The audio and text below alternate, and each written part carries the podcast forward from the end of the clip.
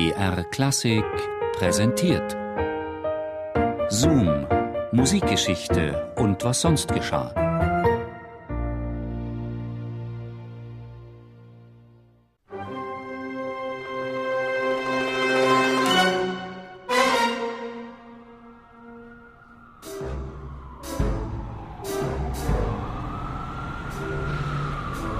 Sie sei eine altmodische viktorianische Matrone, hat ein Journalist über die New Yorker Carnegie Hall einmal gesagt. Und so wird derjenige, der heute den berühmtesten Konzertsaal der Welt zum ersten Mal erblickt, wahrscheinlich etwas enttäuscht sein. In Amerika ist alles bigger than life, heißt es immer wieder größer, prächtiger, gigantischer als das wahre Leben. Als wolle sie dieser Erwartung widersprechen, ist die Carnegie Hall jedoch nicht mehr als eine schmucklose Backsteinfassade, ein unscheinbares, sechsstöckiges Gebäude zwischen Manhattans großspurigen Wolkenkratzern. Und dennoch besitzt der legendäre Saal eine einzigartige, fast überirdische Aura. Die Carnegie Hall sei eine Geisteshaltung, eine Art Valhalla, wo nur die Götter auftreten, meinte Christa Ludwig. Wie die Sopranistin empfinden viele Künstler. Nicht nur für sie ist die Carnegie Hall ein mythischer Ort, der Schauplatz vieler Momente, die Musikgeschichte geschrieben haben. Fragt man jedoch nach der Begebenheit aller Begebenheiten, nennen die Chronisten in der Regel ein Datum, den 14. November 1943.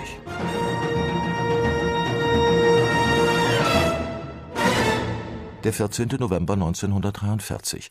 Es ist ein Sonntag. In der Carnegie Hall steht eine Matinee der New York Philharmonic Society auf dem Programm. Das Konzert beendet einen Zyklus, den einer der großen Taktstock-Titanen dieser Jahre übernommen hat. Der 1933 aus Deutschland emigrierte Leipziger Gewandhauskapellmeister Bruno Walter. Am Vortag fühlt sich der berühmte Maestro jedoch unpässlich. Bruno Walter hat Fieber, der Magen rebelliert. An einen Auftritt ist nicht zu denken. Man wendet sich an Arthur Roczynski, den regulären Dirigenten des Orchesters, der sich jedoch weigert, seinen freien Tag zu opfern. Was tun? Die Zeit drängt. Die Verantwortlichen entschließen sich zu einem ungewöhnlichen Schritt. Sie beauftragen Rotschinskis Assistenten, einen 25-jährigen Youngster namens Leonard Bernstein, für den erkrankten Walter einzuspringen. Dies war eine der Gelegenheiten, die wie ein Elfmeter sind. Kriegst du ihn rein, bist du ein Held. Kriegst du ihn nicht rein, bist du ein Trottel. Wird die Daily News im Nachhinein schreiben.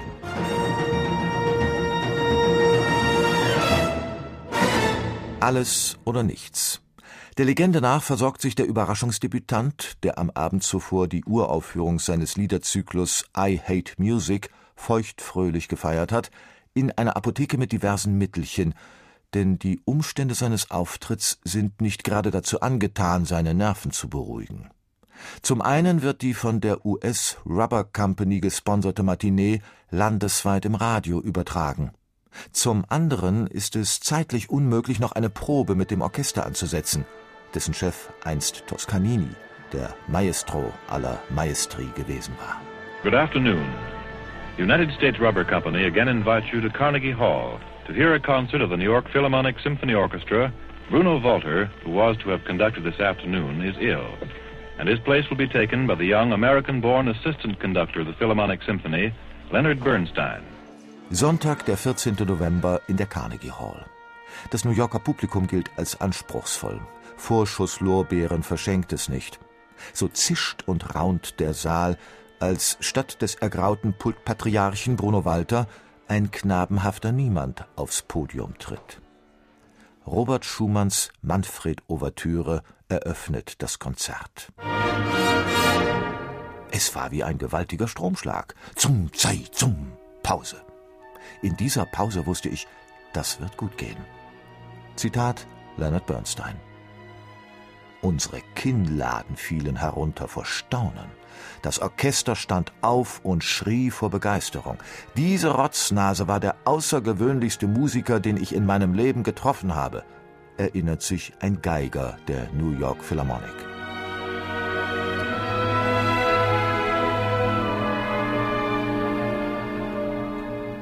Der Carnegie Hall-Auftritt des 25-jährigen Bernstein ist eine Sensation, die es auf die Titelseiten aller amerikanischen Tageszeitungen bringt. Über Nacht ist der Boy Conductor einer der bekanntesten Künstler der USA.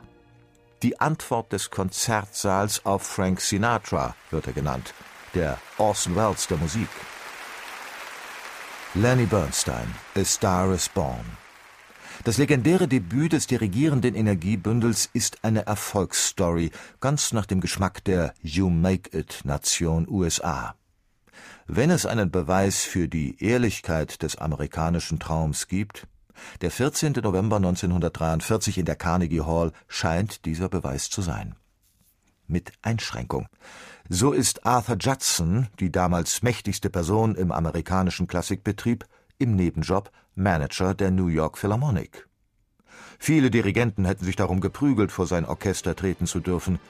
Jedoch, dass der clevere Geschäftsmann gerade dem Jahrhunderttalent Bernstein eine Chance einräumt, ließe sich in diesem Zusammenhang mit folgendem Etikett versehen. Geschickte Investition in die Zukunft. Fantastic.